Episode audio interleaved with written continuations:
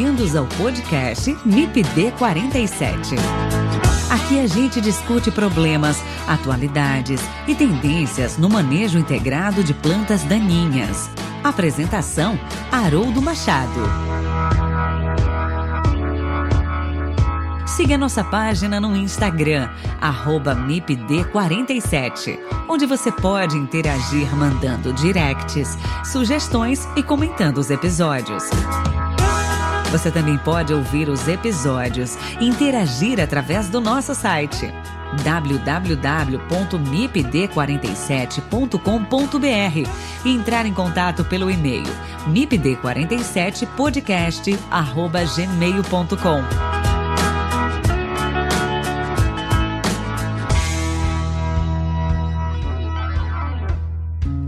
Olá, você estudante, você profissional do agro a você, produtor rural, e você que se interessa pelo tema. Sejam todos muito bem-vindos ao MIPD 47 Podcast. E nesse episódio eu converso com o professor Carlos Eduardo Schedler, do Instituto Federal de Educação, Ciência e Tecnologia Sul-Rio Grandense, IFE-Sul, do campus Bagé. Nós vamos conversar sobre dispersão de plantas daninhas, mais especificamente dispersão por sementes. As diversas espécies de plantas daninhas têm suas sementes adaptadas de formas especiais que facilitam sua dispersão.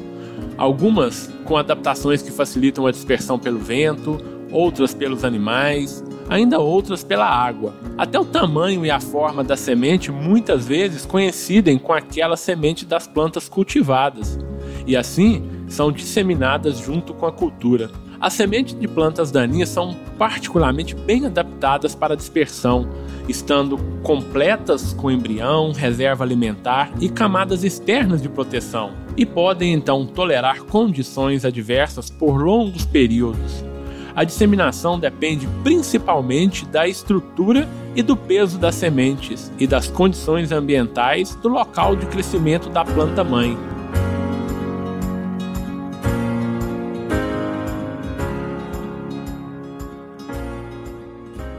Olá, professor Carlos, tudo bem com você?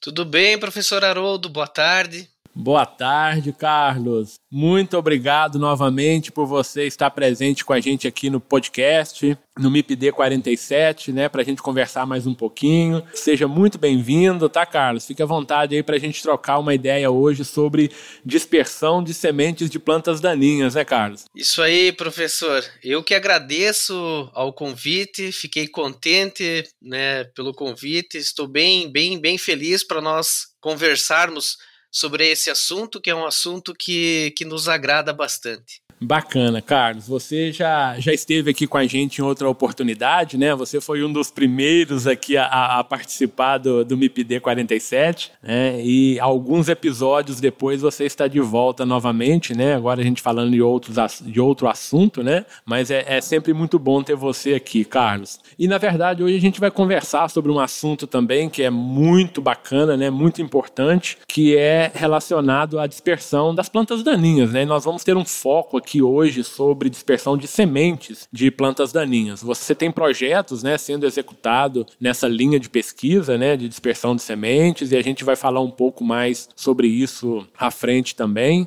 Né? Essa que é uma das características aí importantes né, quando a gente fala em distribuição dessas plantas nas áreas, né, transporte né, dos propágulos, né, das plantas daninhas para áreas não infestadas. Né? É, tem uma importância muito grande desse tema quando a gente fala em resistência, né?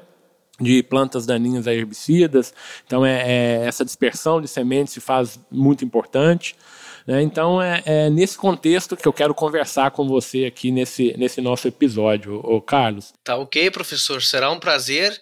Vamos conversar então. Ô, ô, Carlos, antes da gente falar de dispersão né, de, em si das sementes de plantas daninhas, nós temos que falar um pouco sobre algumas características né, que essas plantas daninhas é, elas apresentam e que, na verdade, são características que deixam essas plantas daninhas, ou que permite que essas plantas daninhas elas cresçam em ambientes distintos, né, em áreas distintas, em condições diferenciadas. Eu queria que você falasse para a gente um pouquinho dessas características dessas plantas. E aí, obviamente, que a, a característica de dispersão está também embutido aí nessas características das plantas, né, Carlos? Sim, professor. Nós sabemos, né, como docentes, que as plantas daninhas, o que a gente passa para os alunos, elas apresentam é, inúmeras características assim que confere ela ser uma planta daninha. A gente, por exemplo, né, utiliza alguns termos como agressividade ou competitividade, né, o, o que torna uma planta daninha mais competitiva, né, a, a apresentar maior competição em detrimento a uma, uma determinada cultura. E nesse aspecto, eu ressalto sempre né, que variabilidade genética é, é um ponto importante né, de característica de, de planta daninha crescimento rápido inicial e dentre outros pontos, né, ou características para a planta daninha, nós temos a, a, produção de sementes, né, número de sementes capaz que uma planta daninha produz, a quantidade de sementes, né, o elevado número de sementes que ela produz. E daí nesse sentido também nós sabemos que além de de produção de número de sementes, elas apresentam algumas adaptações né, que, que auxiliam a sua dispersão. Bacana, Carlos. Ô, ô Carlos, só para porque a gente tem muitos alunos né, é, que nos ouvem, então a gente gosta de deixar alguns conceitos bem definidos aí para eles, né? Para porque a questão de prova, com certeza aí no IFSU é uma questão de prova, né? É, o que, que é dispersão, né? De, de, de sementes de plantas daninhas. Então, só para contextualizar aí para os nossos ouvintes, né? A dispersão ela se trata como uma locomoção, né? Ou transporte de sementes de plantas daninhas, né? Sendo a disseminação ou espalhamento tanto da semente como de outras estruturas vegetativas, né? E tem um papel importante essa disseminação, né? Porque ela é responsável, então, obviamente, que por Uh, multiplicar ou por dispersar ou por favorecer o desenvolvimento dessas plantas em uma área, né? Às vezes uma área longe ali da planta mãe, né? O que a gente sempre fala que bom seria se todas as plantas fossem dispersas apenas pela ação da gravidade, mas não é, né? Então, algumas sementes conseguem é, dispersar os seus materiais aí, suas estruturas, né, por longas distâncias, né? E isso chega a ser um problema. Bom, mas você já ia iniciar na sua consideração, Carlos, a questão das adaptações, né? Que essas sementes elas apresentam aí ou, ou devem apresentar ou podem apresentar quando se fala em dispersão. É, então eu queria que você falasse aí para mim, né, para os nossos ouvintes, quais seriam essas adaptações aí desse, das, das sementes das plantas daninhas para esse transporte ou para essa, essa dispersão desse, desse material? Exatamente, professor. Eu dei risada assim porque do assunto, esse assunto obviamente sempre vai cair na prova aqui no IFSU. Na disciplina a gente discute, debate bastante, né? Tanto é porque a, a forma de, de, de, de, o aluno pensar ou, ou, comentar sobre o assunto até nos, nos traz algumas ideias também sobre, sobre isso. E quanto ao conceito de, de dispersão, se nós pesquisarmos, nós temos é, alguns conceitos, é, mas eles não, não diferem, só de, de autores diferentes, né? Um que, que nós conversamos bastante é o conceito do Deminix, né, que em 2009 ele explica que dispersão de sementes, né, do modo geral, ele é reconhecido como fator fundamental para a distribuição das plantas. Não, não somente é, visado para plantas daninhas, né, pra, mas para outras espécies, porque nós fazendo um levantamento de, de literatura, nós sabemos que quando ocorre é, zoocoria, ou seja, dispersão pelos animais, pode ser por morcegos, tem artigos né, que referencia na, na, na China que morcegos são animais que dispersam sementes também, assim como pássaros, macacos, né, trabalhos no Japão também já, já avaliaram a dispersão de, de sementes por macacos, é, só que nós buscando né, no, no conceito de dispersão para nossa área de planta daninha, de certo modo, assim, é, a, a gente aprofunda um pouco mais, é, especificando o, o termo para dispersão de sementes de plantas daninhas. É, e isso, claro, as estruturas, né, evidentemente elas vão ser características importantes quanto a isso, por causa dos tipos de dispersão, né, que uma, da, uma das questões da prova é, é, é, essa, né, quais são os tipos de dispersão, onde nós temos a, a anemocoria, que é pelo vento, daí tem que citar um exemplo, é a, a clássica que os alunos é, descrevem é a buva, né, por causa da, da da, da estrutura da semente, hidrocoria, Aqui no sul, nós temos, por exemplo, o angiquinho, tem a, que é do, do gênero Askenomene, nós temos do gênero Rumex, que é a língua de vaca, o nome comum, que fazem, é, tem, apresentam possibilidade de dispersão é, por água, hidrocoria. É, nós temos o da, da gravidade, né, é, barocoria, isso dá para enquadrar inúmeras espécies, né, para dispersão de, de, desses tipos, né, ou desse tipo de, de dispersão. Balocoria, né, ou bolocoria, a gente encontra na literatura das duas formas, mas é, evidencia mais no aspecto da explosão, né, da deiscência explosiva das espécies. Por exemplo, a Euphorbia heterófila leiteira é uma das espécies que ocorre, né, a, a, a balocoria, a explosão, e, e dispersa a semente não próximo da planta para tentar afastar as sementes da planta mãe, digamos assim. É, a mamona também, né, do gênero Ricinus, é, também ocorre desse modo. É, eu posso estar esquecendo algumas, também nós sabemos da questão da dispersão por maquinário, né, que são outras formas de dispersão, e o que a gente a, a, atende mais específico, digamos assim, é a parte de zoocoria.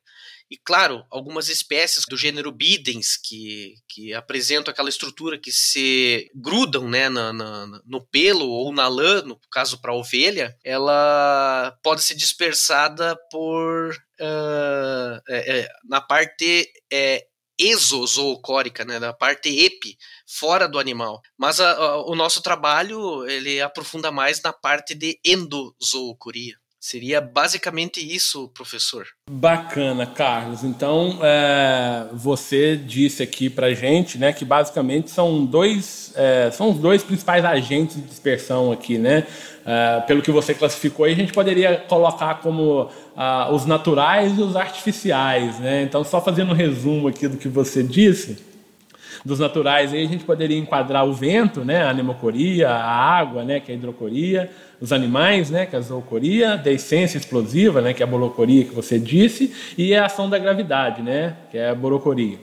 Beleza. E os artificiais, né? Isso que aí vem o homem. Exatamente. Né, a gente poderia enquadrar como antropocoria, né? E veículos, sementes das próprias culturas, né? Só para a gente é, dividir é, esses, esses pontos em né, nos principais agentes aqui.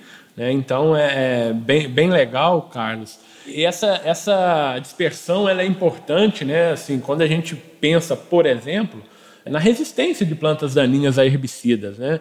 Você vê se pegar o, o digitar insulares, né? É, hoje você tem manchas de plantas, né, de biótipos com resistência a basicamente 3 mil quilômetros de distância da área onde foi encontrado, né, foi relatado o primeiro biótipo, que foi no Paraná, né? E hoje você vai em regiões do Maranhão, do Tocantins, do Piauí, é, existem lá biótipos também resistentes dessa planta que foi dispersada, né, por algum agente, nesse caso esse agente é basicamente aí através de maquinários, né? É, já tem alguns estudos levantando isso, né? Mas que é uma forma de dispersão da, da semente das plantas daninhas. Então é um assunto realmente importante e que realmente a gente tem que passar isso para os nossos alunos, né? E que eles devem aprender muito bem essas formas de dispersão para evitar problemas mais sérios, né? É, e aí, obviamente, quando a gente pensa nesse problema mais sério a gente está falando de é, contaminação de plantas daninhas em áreas onde ela ainda não existe e uh, até mesmo né, é, por biótipos resistentes a alguns herbicidas. Né? Por mais que aquela espécie já exista naquela área, né, pode existir um biótipo resistente que não está ali e ela chegar ali por algum uh, descuido né, e por alguma dispersão provocada por esses agentes que você bem colocou aqui para gente. Então, ah, aparentemente é um assunto mais teórico, né, mas é um assunto de grande relevância e que realmente a gente precisa estudar esses é, agentes causadores aí da dispersão dos propágulos. Né? E aí, Carlos, você começou a falar um pouquinho sobre zoocoria. Né? E eu queria entrar mais em detalhe com você nesse assunto. Eu sei que você tem um projeto bem bacana que você está desenvolvendo aí no, no Sul, né? E eu queria que você contasse para a gente um pouco desse seu projeto, um pouco da ideia de como surgiu o projeto, de quais são as suas expectativas, né? Conta pra gente um pouquinho desse estudo aí falando da dispersão de, de sementes de plantas daninhas por animais. É, sim, professor. Na verdade, é, é, uma história, digamos assim, interessante, sabe? Nós estávamos indo pra, para uma pescaria. Só não vai me falar que é história de pescador, por favor. Ah, pois então, agora já falei pescaria. o, o senhor sabe que o início da minha carreira foi lá na Unipampa, né? Na Universidade Federal do Pampa, campus Itaqui. E a cidade, o município de Itaqui, ele é fronteira com a Argentina, e a divisão da, do, do, Brasil com a Argentina, naquela região lá, na fronteira oeste, é, a divisa é pelo Rio Uruguai. Então tem um rio muito legal, muito bonito lá e bom para pescar, né? E nós estávamos indo então para um local lá para realizar a pescaria ou né, tentar pescar. E no momento que a gente pensa assim, ah, agora vamos relaxar, aproveitar o sábado de tarde, né? Vamos relaxar, vamos lá fazer uma pescaria. Nós estávamos passando por um, é, um, nós chamamos de potreiro, né, uma área onde tem, tem animais, e eu encontrei fezes de, de, de gado, fezes de, de animais naquele local. E eu olhei para as plântulas no meio daquelas fezes e me chamou atenção. Eu comentei ainda, porque eram colegas agrônomos, né? Eu falei, ó, eu acho que é plântulas de arroz. Né? Não, não pode ser. Um comentou, deve ser páspalum que cresceu no, pelo meio das fezes, não deve ser arroz. Como é que vai ser arroz aqui? Não, não, não, aqui nesse potreiro não teria como, né? E eu comentei, é, é, conversando com o engenheiro agrônomo do IRGA, ele falou: não, é possível sim, é, isso ocorre. Daí ele mostrou uma imagem também, a, a imagem muito semelhante que eu tinha visto na, na pescaria, de plântulas de arroz germinando na, nas fezes dos animais. E aquilo me chamou atenção, porque nós é, é, era para ser um momento para relaxar, para fazer uma pescaria, mas a gente sempre fica né, pensando em atividades, no trabalho, o que, que pode acontecer, o que, que não pode. A cabeça fica funcionando do mesmo já, modo. Já estou imaginando aqui que logo veio na sua cabeça a, a ideia de escrever um projeto de pesquisa para entender esse movimento, né? essa, é, essa dispersão. Né? Exatamente. Mas daí, é, nós, na, na área agronômica, né, de plantas daninhas, eu procurei o professor Eduardo, que é professor lá da Unipampa, veterinário, e, conversamos. Ele, não, é possível, os animais se alimentam de inflorescências, essas inflorescências elas podem estar maduras. Fomos para a literatura, ele também ajudou a, a, com apoio é, nas explicações das possíveis metodologias que nós poderíamos empregar no projeto. Então, em parceria com ele, o professor Eduardo e o pesquisador Diego de Davi, da, da antiga FEPAGRO aqui no Rio Grande do Sul, montamos um projeto nós tínhamos alunos interessados né, eh, eh, nessa, nessa linha, nessa pesquisa. Eh, os dois que trabalharam né, no TCC foi o Ricardo Scalcon e o João Carrício Vieiro. Tanto é que o, o, trabalho de TCC do João Carrício está publicado na Ciência Rural e foi com dispersão de arroz vermelho e capim-arroz é, resistentes a herbicidas inibidores da LS e o do Ricardo Scalcon foi com a Zevem, né, Lolium multiflorum resistente a EPSPS. Então, de uma simples pescaria, surgiu aquela ideia, fomos para a literatura, claro que a gente não inventa a roda, a gente viu que muitas pessoas já tinham é, realizado experimentos e trabalhos é, acerca de dispersão endozoocórica, mas no, no intuito de, de entender o, o, sistema de produção da região, né, e a disseminação de, de espécies de plantas daninhas resistentes, é, a gente aprofundou então o tema da dispersão de plantas daninhas resistentes por animais. Ô, ô, Carlos, só, só se me permite te interromper um pouquinho. Então, esse projeto ele já ele já está em andamento, né? Vamos dizer assim. Você tem foco em algumas é, espécies é, de plantas daninhas em específico que você trabalha? É, existe algum grupo de, de animais ou de agentes, né, propagador aí, vamos chamar, é, é, esse, vamos colocar esse termo aqui, que você estuda? Como que é essa, essa questão do seu projeto? Sim, professor, é, é, bom teu posicionamento, tua, teu comentário. A gente, por enquanto, está focando, né? É, focamos até agora nas espécies de azevém, resistente a glifosato. Focamos também nas espécies de capim-arroz e arroz vermelho resistentes a LS. E agora, atualmente, né, em um outro projeto, um projeto novo, a gente está focando na, na dispersão de caruru e é resistente a EPS-PS e ainda a gente está é, só é, confirmando, né, fazendo os testes para confirmar a resistência LS. É, daí esse biótipo tem resistência aos dois, né, EPS-PS e a LS e também com Capim Anone, que agora eu estou lotado em Bagé, então aqui a, a, a atividade né, pecuária é, é, é, é, bem expressiva.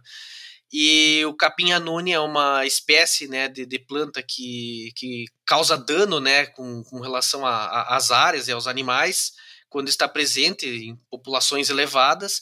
Então, essa é outra, outra forma. Só que, claro, agora a gente é, está inserindo mais animais, que na primeira etapa nós usamos apenas gado, né, é, bovino, é, da espécie bovino. Perfeito. E, e, lá na. E hoje isso já evoluiu para quais espécies, Carlos? Mais espécies. Estamos para ampliar mais espécies de plantas daninhas e de animais, que agora nós estamos usando ovelha, né, ovinocultura, e, e aves. Só voltando ao assunto lá da, da fronteira oeste, uh, o sistema de produção, quem sabe é bom uma explicada sucinta, é, explicar sucintamente a respeito do sistema. O produtor de arroz, ele colhe o arroz e em seguida ele deixa a área em Resteva. E isso acaba é, rebrotando né, a, a, as plantas da cultura do arroz, bem como as plantas de, daninhas, no caso arroz vermelho capim-arroz. E eles é, utilizam os animais na sucessão, na rotação com a cultura do arroz e,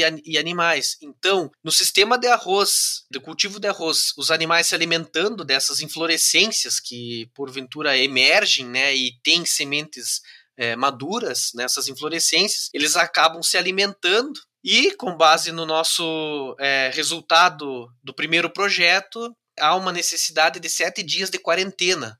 Ou seja, o número de sementes que eles ingerem é, é possível coletar até o sétimo dia. Até o sétimo dia é possível coletar sementes de capim-arroz e arroz vermelho nesses animais. E existe uma proporção de, de sementes viáveis que são coletadas dentro daquele conjunto de sementes, quantos por cento são viáveis, isso depende do animal, uh, óbvio, da, da, da, espécie de planta daninha, mas também tem algum fator, por exemplo, ambiente, como que a gente pode abordar?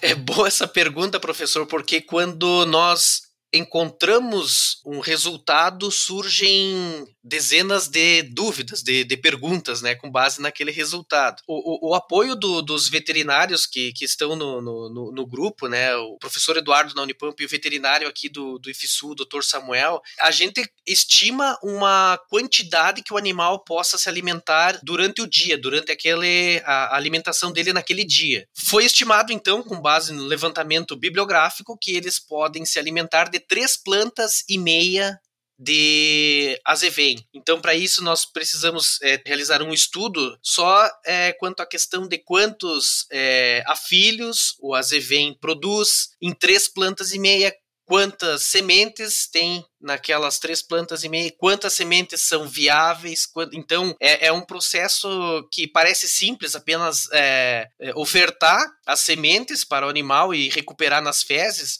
mas não, a gente precisa ter um, um, uma avaliação inicial para saber se essas sementes, né, é, quantas vão poder germinar. E claro, nesse lote que é ofertado para os animais, a gente segura o lote e faz o teste sem a, a ingestão, né, sem passar pelo trato digestório do animal. E nesse sentido, nós evidenciávamos que poderia ocorrer quebra, ou melhor, a superação da dormência dessas sementes, ou então um favorecimento né, da germinação. E no final, ao menos para esse primeiro projeto, o resultado principal que nós tivemos foi de que ocorreram duas coisas. Né? A, a, a primeira, que é um, um, um ponto, um aspecto positivo, que as sementes, quando passam pelo trato digestório dos animais, reduz a germinação dela. Ou seja, nós comparamos as sementes que passaram pelo trato com as sementes que não passaram, que é do mesmo lote. Perfeito. Ela reduziu a germinação. Só que o aspecto Perfeito. que não é positivo é que, de qualquer modo, ela vai dispersar. E daí nós voltamos no início da nossa conversa da produção de sementes. O, o aluno Ricardo Scalcon preparou bem, bem interessante um, um, um, slide que se uma semente, a semente que passou pelo trato, e se essa uma é, ocorrer a, a germinação né, na placa fecal, é, vai produzir centenas de sementes para a próxima geração, então ela vai acabar dispersando.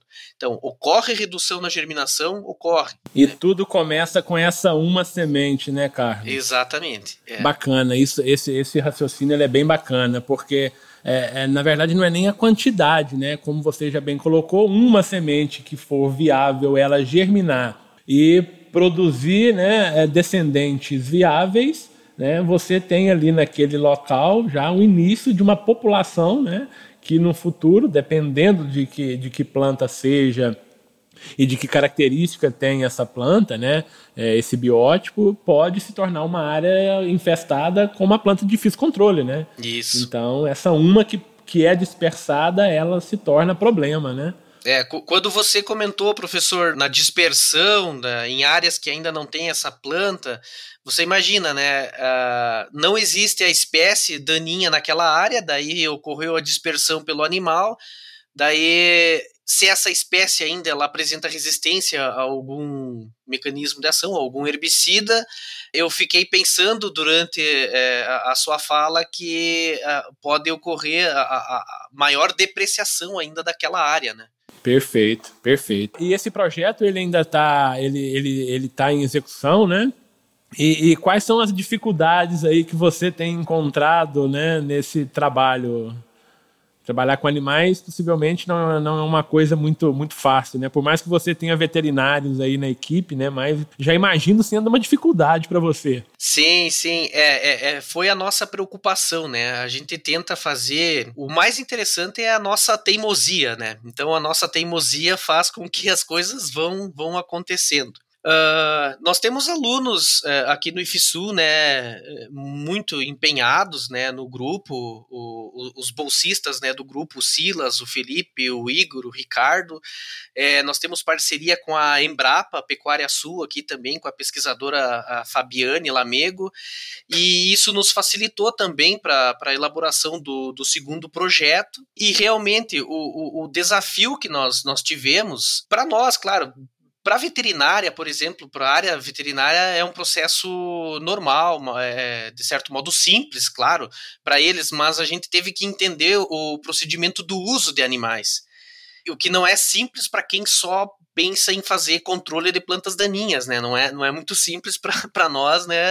É, é, esse, esse ponto, mas é, é importante. É mais fácil fazer uma curva dose-resposta, né? Exatamente. Né, é. E, e, daí, quanto aos animais, nós entramos em contato com alguns órgãos, né? E para usar é, animal silvestre, nós teríamos é, uma dificuldade grande. Então, é, conversando com, com o Dr. Samuel, veterinário aqui do campus, fisiologia dos animais são diferentes, mas a gente tem que ao menos então escolher um que seja padrão. Então nós optamos por pássaros exóticos, né? Então para utilizar, ele nos passou, nos facilitou essa parte, né? Para quanto a manejo no produtor, quanto aos cuidados, quanto às coletas das fezes. Então isso tudo foram feitos estudos preliminares. Né, e com a aprovação do, do, do, do SEUA, para que tudo ocorresse assim de, de, de modo é, certo e, e, e, alinhado. E isso aí também foi bom para aprender, entender mais a questão burocrática, isso, isso é bacana. Então, foi ter, apresentou dificuldade, apresentou, né? A gente fez vários testes preliminares, é, nós tivemos um pouquinho de dificuldade por causa da, da, da pandemia, né, de acesso ao instituto, né? É, redução de pessoas para trabalhar e às vezes nós precisávamos estar em, em quatro ou cinco para fazer a, a, ingestão né, do, das sementes no, nos animais. E então tudo com um protocolo cuidadoso para poder ter o andamento do projeto. Mas foi, foi basicamente isso. E o que nos ajuda bastante é a teimosia, né, professor? Para quem gosta disso, não, não vê muitos é, entraves, né? Para ser pesquisador aqui no Brasil, temos que ser muito teimosos, né? Que senão a gente não, não faz pesquisa. são tantas dificuldades, são tantas coisas que, que nos puxam para trás, né? Mas é. a gente precisa realmente de pessoas assim para imbuídas, né, que tenham esse, esse prazer na pesquisa, porque é assim que a gente consegue gerar resultados importantes. E uma coisa bacana aí, você está trabalhando então com, com bovinos, né, com ovinos e começando agora com aves também, né, né Carlos? Então, com aves. É, você tem grupos aí de, de animais distintos, né, que é, imagino que trabalhar com aves também não deva ser muito fácil, né? Deve ter algumas dificuldades. Mas bacana, Carlos. Isso. Parabéns aí pelo seu projeto, né? Por isso que eu queria conversar com você aí nesse, né, nesse podcast, porque são projetos bem legais que às vezes foge um pouco do óbvio. Não que o óbvio não seja ah, importante, né? Mas é que foge um pouquinho da, da caixinha, né? E, e, é bem bacana a gente ter parceiros, colegas aí é, com projetos bem, bem nessa linha, bem interessantes, né? É algo, algo diferente né, do que a gente vê no, no dia a dia. Né? Parabéns. Você está ouvindo o MIPD 47 com Haroldo Machado.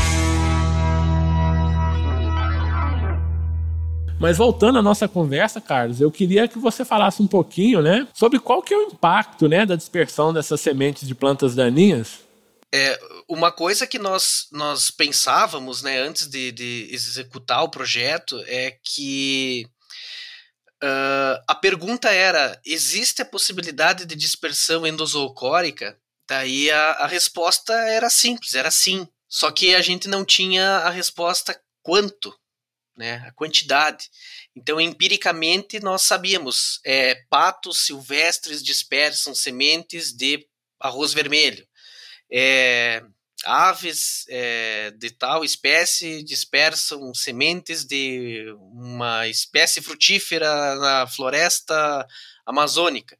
Então a gente sabia que ocorria, só que nós não sabíamos a, a quantificar isso. Então o, o, legal da interdisciplinaridade digamos assim, com demais professores e outros grupos e pesquisadores, foi interessante nesse sentido, né, para adequar os experimentos. Outros colaboradores também do projeto, o professor Ávila é um que agora está colaborando na parte de aves também, a gente é, seguidamente discute, né, uh, organiza pontos né, importantes para melhorar a, a, parte metodológica. O, a, a Embrapa, eu já citei, né, a Unipampa de Itaqui, então é, a, o mais interessante é, é, o grupo de pessoas que se envolve né, para trabalhar nesse, nesse sentido. E quando ocorreu é, o, o evento do o IDCOM, eu lembro de uma palestra de um argentino que ele mostrou uma imagem que, que de, um, de um caruru crescendo num poste, num moirão. É, e aquilo me chamou bastante atenção e eu não me aguentei e fiz a pergunta para ele se ele sabia da quantidade, porque ali estava evidente, né, que ou, ou a, a, possibilidade de ser um pássaro que dispersou porque o caruru estava crescendo em cima de um, de um poste de, de cerca, de um moirão. E ele falou que não, não que desconhecia.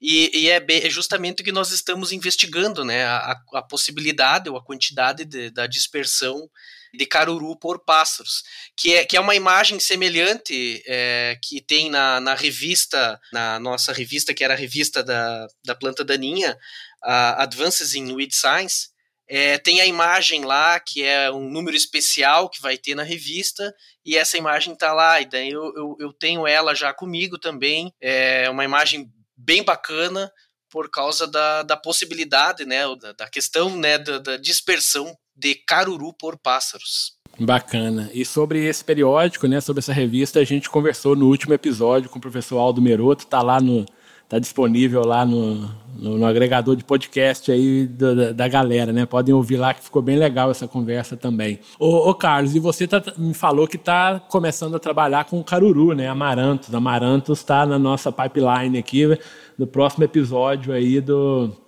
do, do podcast. Já gravei um sobre amarantos palmeri, né? E agora a gente vai gravar aí sobre outros amarantos importantes. Você está trabalhando com um aí que é resistente, né? Possivelmente resistente a EPSPS e ALS, né? É isso? É, ela está confirmada resistência a IPS-PS e nós estamos finalizando os estudos para confirmar a LS também. Então ela, ela tem suspeita de resistência a LS e confirmação de resistência a IPS-PS. Perfeito. Então eu queria que você linkasse esses dois temas aqui para gente, Carlos. É a questão da dispersão das sementes de plantas daninhas e de resistência, né? É como que a gente pode trabalhar esse ou minimizar esse esse efeito aí, né? É, que é um problema sério que a gente tem hoje. Pois então, professor, é, no começo, assim, é, eu pensava que é, estudar é, a dispersão de, de plantas daninhas, é, especificamente na parte de endozoocoria, é, serviria para projetos assim como nós temos é, com os estudantes de TCC ou, ou, algum outro trabalho assim complementar, mas é, quando começou a surgir mais dúvidas e perguntas, assim, a gente, a gente aprofundou é, as pesquisas né, com relação a esse tema, a essa linha de pesquisa. E, e isso também nos deu a oportunidade de receber recurso para ir até Praga, né, na República Tcheca, foi em 2016 o Congresso Internacional para apresentar os dados desse, desse trabalho. A questão é que nós sabemos os caminhos, né, que as plantas daninhas vão estão apresentando, né, resistência, evolução da resistência. Só que uh, estudos complementares eu, eu julgo necessário com relação à dispersão de espécies de plantas daninhas resistentes. Nós sabemos que tem vários estudos também é, fluxo gênico, né, tanto da parte básica quanto mais é, aprofundada né, em plantas daninhas, é, a, a, gente entende que, que é um, uma linha de pesquisa importante para, ao menos, dar a entender, né, ou, ou até mesmo envolver políticas públicas de transporte de animais, como, por exemplo, o, o, o gado é, ou o bovino, ou ovino também, se eles estão em uma área é, que se alimentam desta espécie, né, uma área que tem é, planta daninha resistente, se alimentam de inflorescência com semente resistente, com semente dessa inflorescência, é, há necessidade de se fazer uma quarentena né, com esses animais antes de, de ir para outra área.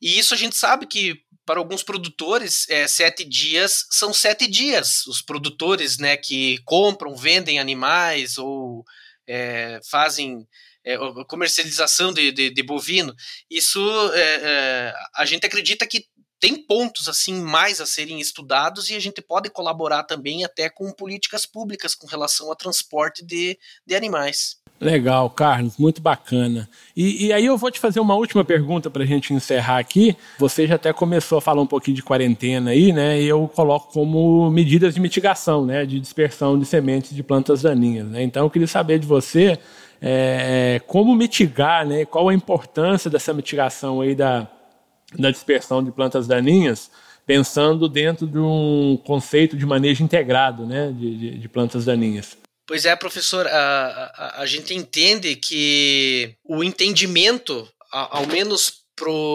os animais de grande porte, é, é, possível a gente tomar algumas medidas, né, com base nos resultados, né, da, da, da, do potencial de dispersão, da, da recuperação das sementes, do potencial de germinação após, mas dos dados preliminares que nós temos na, em aves, é, isso nos preocupa, porque aves silvestres a gente não pode é, fazer nada.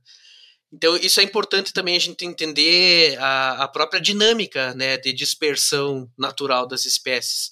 Só que o que acontece é que nós é, selecionamos biótipos resistentes e os animais seguem uh, o ciclo deles ou a, o comportamento deles.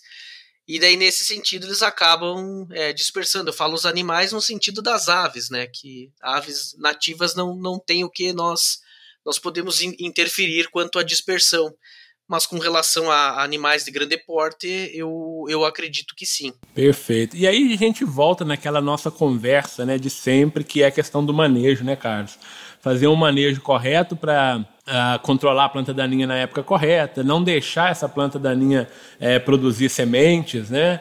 Então isso é, é, é, o básico ali do manejo integrado, né? E aí vem acoplado aí o uso de semente certificada, cuidado com matéria orgânica, cuidado com maquinários, né? Hoje é um problema muito sério, né?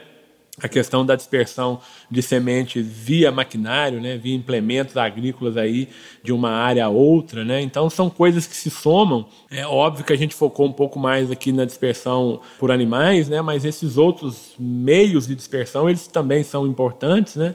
E a gente precisa estar muito bem antenados para evitar esses esses problemas, ou o problema relacionado à dispersão, principalmente de espécies que já têm biótipos ou de biótipos aí resistentes a a herbicidas, como você bem já colocou. É isso, Carlos. Estamos chegando aqui ao final desse episódio. Novamente, muito obrigado por bater esse papo aqui com a gente. Foi muito bacana um assunto bem legal, bem interessante. Fique à vontade para fazer as suas considerações finais. Tá ok, professor. Imagina, para mim é, foi um prazer, eu fiquei contente com o teu contato, né? É, é, muito bom conversar contigo. Aqui no Sul a gente fala para um baita colega, né, de, de, de profissão. E se a gente pode contribuir com uma conversa dessas é, descontraída ainda por cima, né, nos deixa muito mais à vontade, a gente fica, se sente muito mais agradável assim para conversar sobre, sobre esses assuntos. É, eu quero dar os parabéns também para vocês com, com o teu Me Pedir 47, né, com o teu podcast. Os meus alunos estão acompanhando, cada pouco eles conversam sobre, sobre os, os assuntos que têm eles acham que já é uma forma de ir estudando mesmo, entender. Quando eu vejo eles estão perguntando alguma coisa que eu sei que eles escutaram daí. e, e, obrigado por, por mais uma vez é, fazer contato conosco e, e, a gente poder. E espero futuramente é, ter um, um, outro momento igual a esse para nós podermos conversar. Com certeza, Carlos, com certeza nós vamos ter. Eu, vou, eu espero você aqui novamente em outra oportunidade, né, para a gente conversar agora, falando um pouco mais, quem sabe, de aves aí, sobre o resultado seu com, com amarantos, né? Que são coisas aí bacanas que a gente com certeza vai discutir isso mais à frente. Muito obrigado. Um abraço para você, Carlos. Um abraço aí para todo o seu grupo de pesquisa que está imbuído aí nessa, nessa atividade, né? Isso aí. Espero você numa próxima oportunidade. E a vocês, meus ouvintes, um abraço e até o próximo episódio do MIPD 47. Se você gostou desse episódio, compartilhe no Instagram marcando o MIPD47. Se quiser enviar sugestões, o e-mail é o mipd47podcast@gmail.com. Ouça também os outros episódios em www.mipd47.com.br. Siga o MIPD 47 na sua plataforma de podcasts preferida e também no nosso Instagram, o arroba MIPD47. Este podcast foi editado por Felipe Mux.